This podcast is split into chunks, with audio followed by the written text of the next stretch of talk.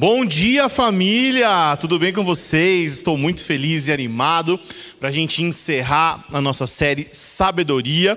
E hoje eu vou compartilhar uma palavra que eu intitulei como Sabedoria, Conhecimento e Sacerdócio. Sabedoria, Conhecimento e Sacerdócio. Se a gente for falar sobre sabedoria, sobre conhecimento, a gente vai ter muitos versículos falando sobre isso, porque o nosso Deus é o Deus de toda a sabedoria, o nosso Deus é um Deus de todo o conhecimento e nós amamos a sabedoria, nós amamos conhecer as coisas, conhecer a Deus, conhecer ao mundo que Ele nos revela que ele nos apresenta, e é sobre isso que nós vamos falar.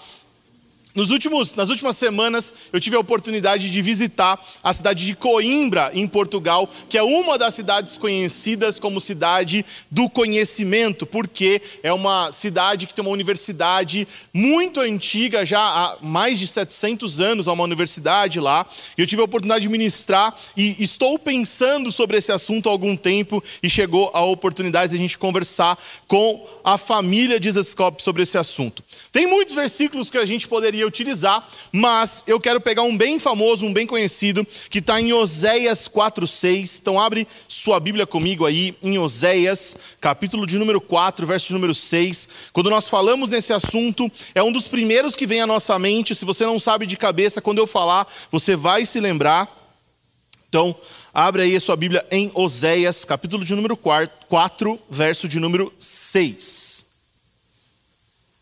O interessante é que quando a gente lê esse versículo, geralmente a gente só sabe o comecinho dele. E eu vou explorar ele um pouquinho mais, você vai ver como tem algo a mais nesse versículo para nos ensinar. Diz assim a palavra de Deus: O meu povo está sendo destruído, pois lhe falta o conhecimento.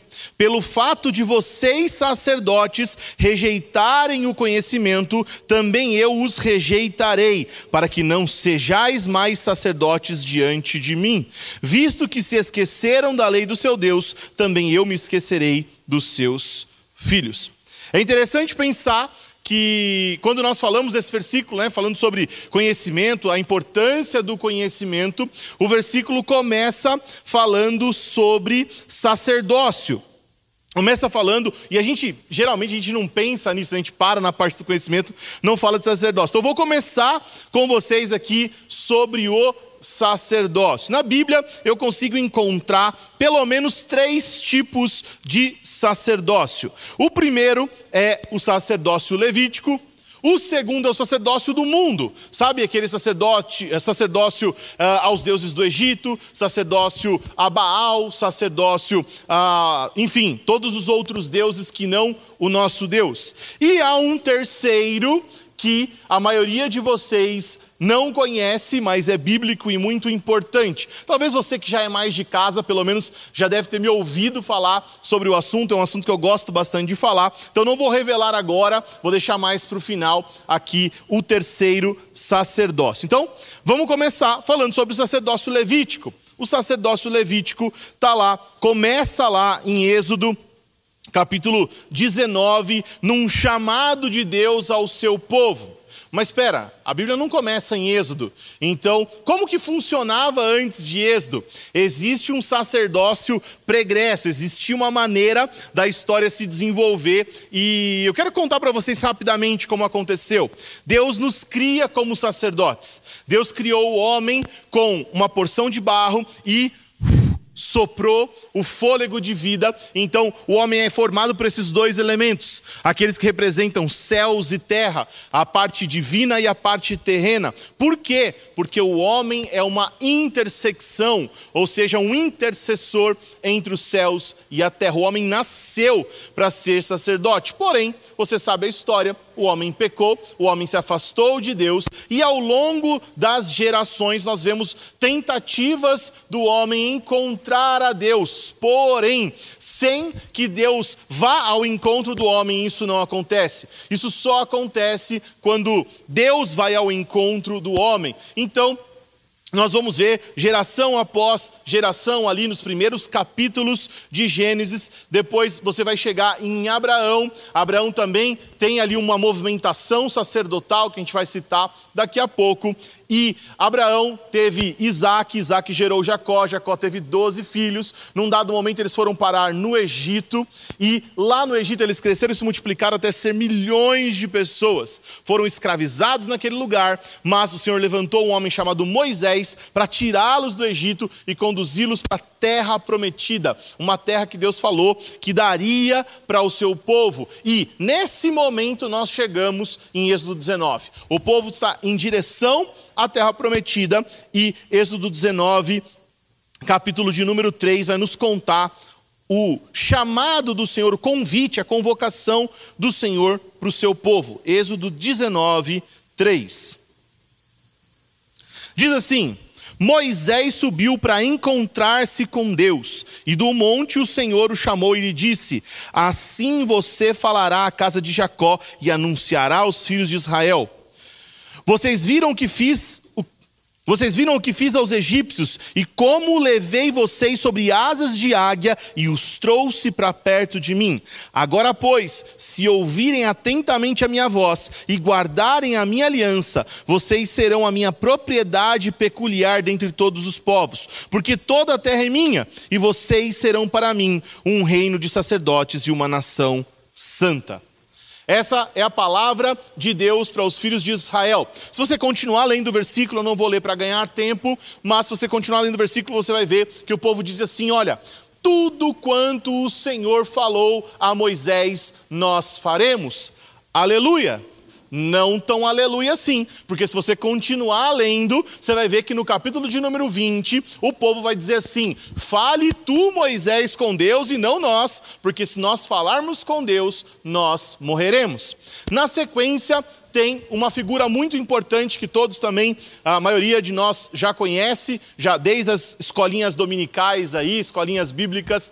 Uh, nós vimos a história do bezerro de ouro, porque Moisés sobe então para encontrar com Deus, já que o povo desistiu, e ele vai receber de Deus as leis, né, os dez mandamentos, mas enquanto isso o povo se corrompe, o povo faz um bezerro de ouro e começa a se envolver com coisas que não deveria. Então o Senhor traz uma repreensão para o povo e separa para ele um pedacinho desse povo, que aí sim vão ser a família sacerdotal. Deus faz o convite para que todos sejam, porque essa é a vontade de Deus, mas somente um pequeno grupo está preparado naquele momento, e isso nós vamos chamar de sacerdócio levítico.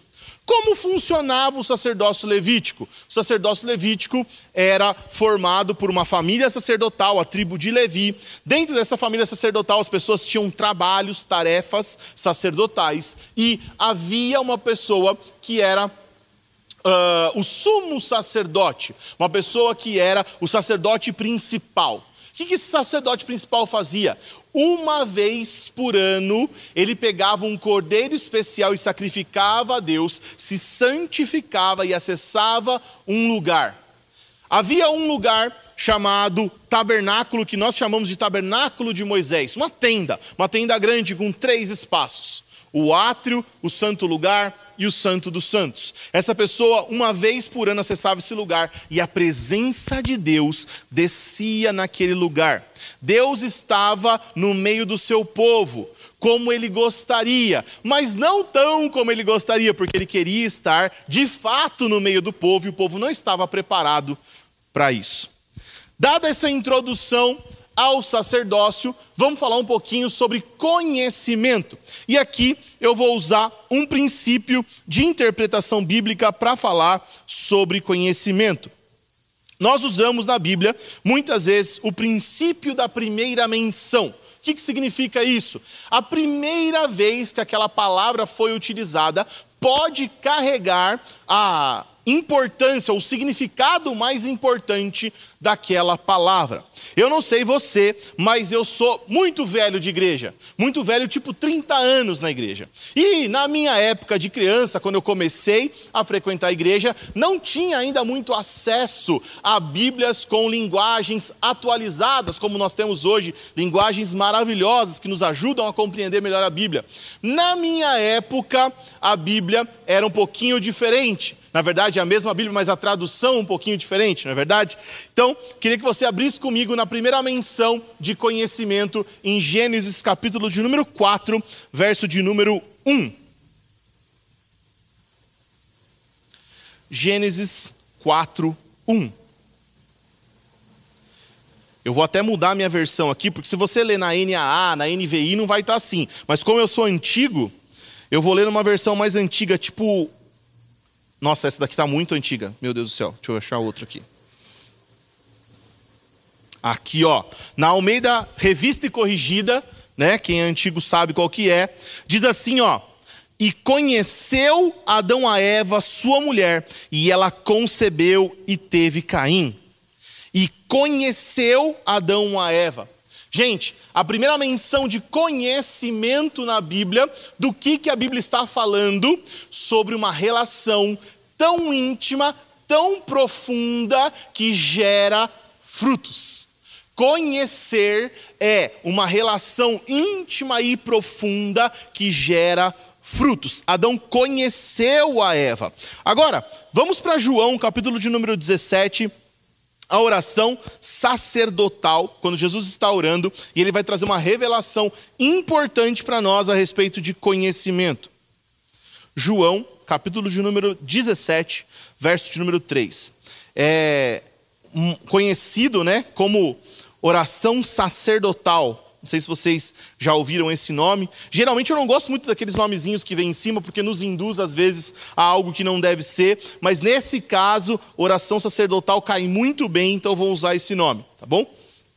Dentro dessa oração, já vou direto para o verso número 3, para a gente poupar também um pouquinho de tempo. Recomendo que você leia todo o texto, mas vou partir para o verso 3 que diz assim: ó. E a vida eterna é essa, que conheçam a ti só, por único Deus e verdadeiro, e a Jesus Cristo a quem enviaste. Jesus está conversando com Deus, Jesus está orando e está dizendo o seguinte: e a vida eterna é essa, que conheçam a Ti só, por único Deus verdadeiro, e a Jesus Cristo a quem enviaste. O que a palavra de Deus está dizendo, gente? A palavra de Deus está dizendo que a vida eterna é conhecer a Deus, ou seja, a vida eterna, desfrutar da vida eterna, é você ter um relacionamento íntimo e profundo com Deus que gera frutos, que te permite experimentar coisas da eternidade. A vida eterna nos permite, ou seja, o conhecimento de Deus nos permite experimentar agora um pedacinho da eternidade. Eu queria pensar um pouquinho com vocês a respeito disso, porque eu não sei você, mas eu fui criado num contexto cristão e nesse contexto a gente é, tinha algumas maneiras de evangelizar. Por exemplo, aquela carinhosa que você chega e fala assim: Olha, você está em pecado, você vai para o inferno, hein? Você vai queimar no caldeirão do capeta, né? O menino ali está desviado, precisando de uma palavra de amor, um abraço, né? Está precisando de uma palavra é, de salvação e você fala o quê? Com esse pecado aí você vai queimar no caldeirão do capeta, né? Você vai para o inferno. Ou então, aquilo que a gente costuma fazer, né? Fala assim, olha, né? Experimenta um pouquinho de Jesus aqui, ó, é maravilhoso, ó. Não é maravilhoso? O jeito que você faz, o jeito como você comunica, é como se Jesus fosse um remédio amargo, mas na verdade, gente, o melhor exemplo que eu conheço para falar sobre esse assunto é quando você entra naquelas gelaterias, sabe? Aquela que só de entrar você respirou lá dentro já pagou. Né? Aquela lá, uma bola você pode pagar no débito, no crédito ou na doação de órgãos, sabe? Esse tipo de estabelecimento. Então, quando você chega nesse lugar, tem lá é, o sorvete de trufas de alcachofra da Bélgica, sabe? Aqueles negócios bem assim, né, especiais e tal. E aí você vai experimentar. E ele te permite experimentar, porque ele quer que você compre. E ele se garante, ele sabe que é bom. Então, ele pega aquele palitinho que parece um palito de dente, praticamente. Né? Tipo assim, não é nem um palito de sorvete. Ele pega aquele palitinho mínimo e te dá um pedacinho e você experimenta. E você tem uma epifania Você sente algo inexplicável. Dá para ver pelo meu porte físico que eu já tive essa experiência algumas vezes, né? Dá para ver que eu estou com água na boca nesse momento, porque estou lembrando de experimentar esses sorvetes maravilhosos. Por que, que eu estou falando isso, gente? Porque essa é a verdadeira vida com Jesus.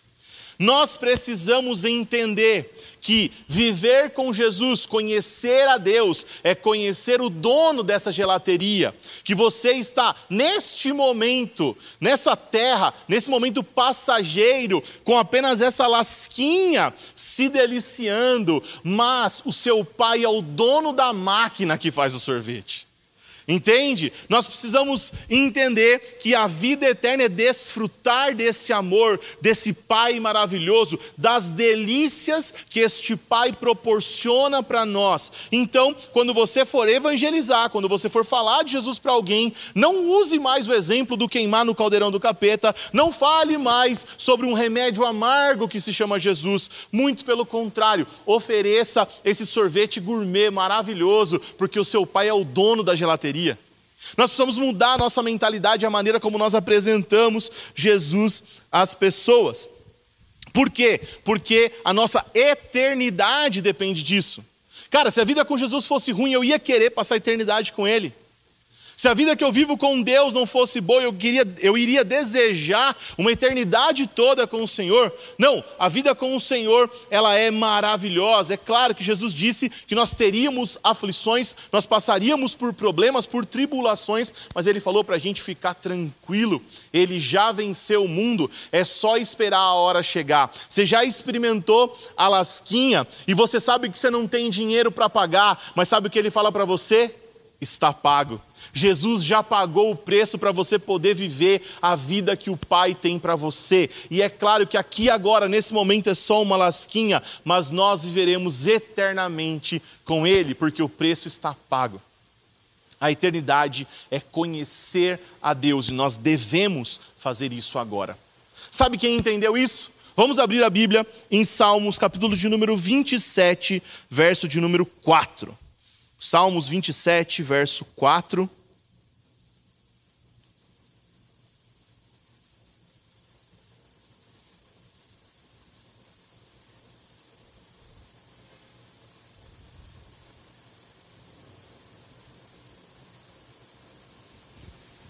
Olha só, Salmo 27 é a demonstração de alguém que entendeu a eternidade, de alguém que entendeu que o seu pai é o dono da gelateria, dos sabores, da maravilha, e ele queria experimentar isso sempre.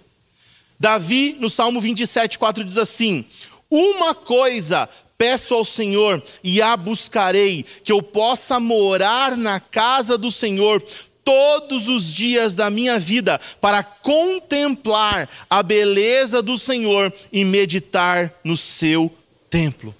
Uma coisa eu peço ao Senhor: o cara encontrou um prazer tão grande em Deus que nada mais lhe interessava. Pensa que eu estou falando de um cara que era rei sobre Israel, dominava sobre todas as coisas, era um cara que tinha toda a riqueza, tudo que o mundo poderia lhe oferecer naquele momento, mas ele só diz que ele precisa de uma coisa: contemplar a presença de Deus.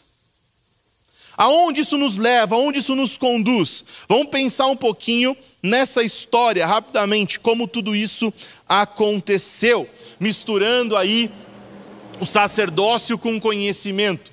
Vamos lá.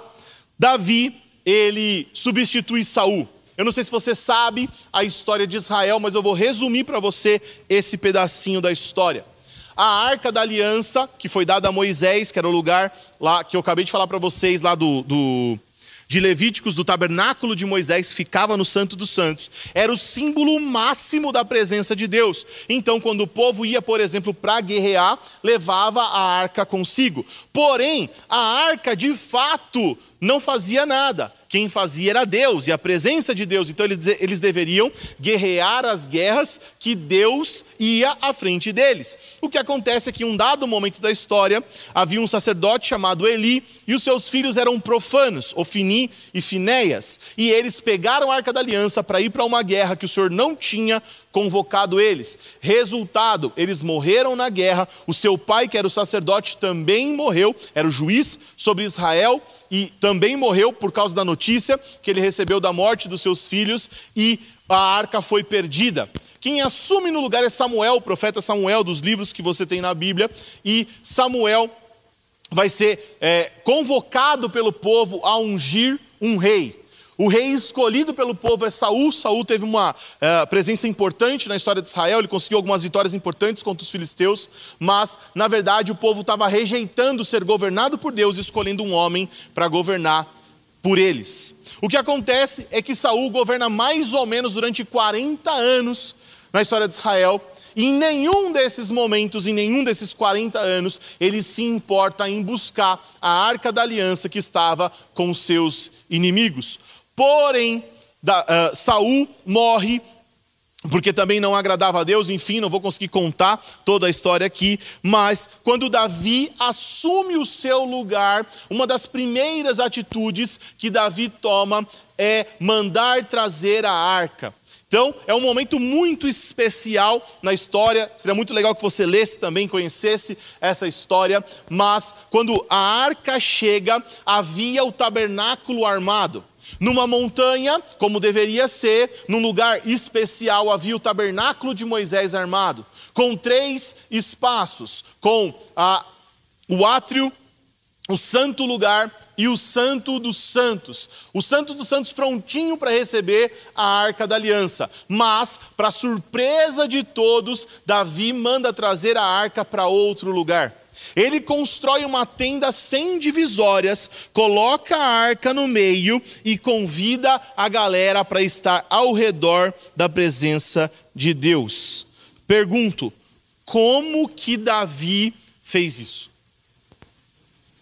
Não sei se você sabe, mas durante o trajeto que Davi fez da arca da aliança até o local devido, no meio do caminho, uma pessoa tocou a arca inapropriadamente e morreu. Ao longo da história, vocês já me viram falar isso também. Tem uma crença, não está na Bíblia, mas tem uma crença dentro do povo de Israel que o sacerdote tinha que entrar amarrado no Santo dos Santos, porque se ele tivesse em pecado, ele morreria. E aí ele teria que ser puxado para fora, porque ninguém poderia entrar naquele lugar santo. O que está acontecendo, gente, é que Davi entendeu uma revelação diferente da parte do Senhor.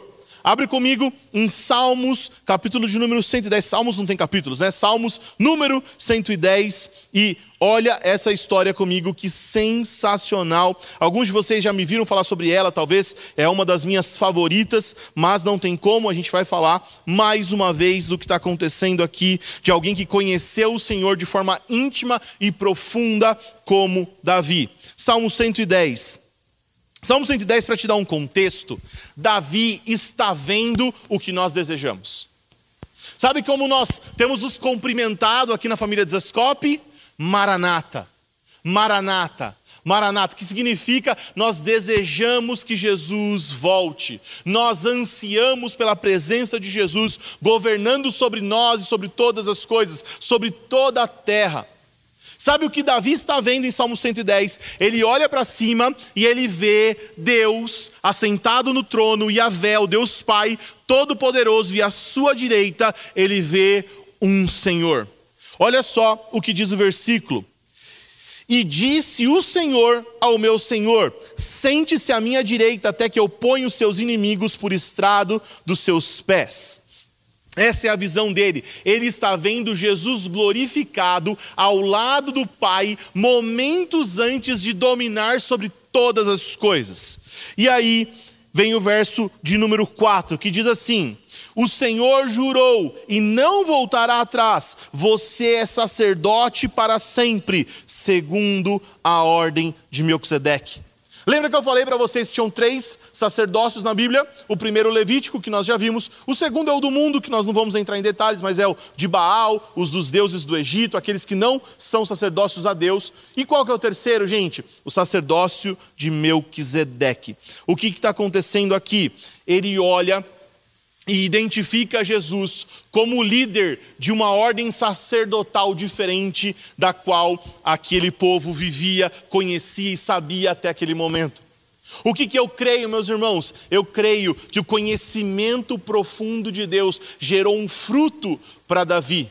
Conhecer a Deus, buscá-lo em primeiro lugar, permitiu com que Davi acessasse coisas que ninguém no seu tempo conseguia acessar.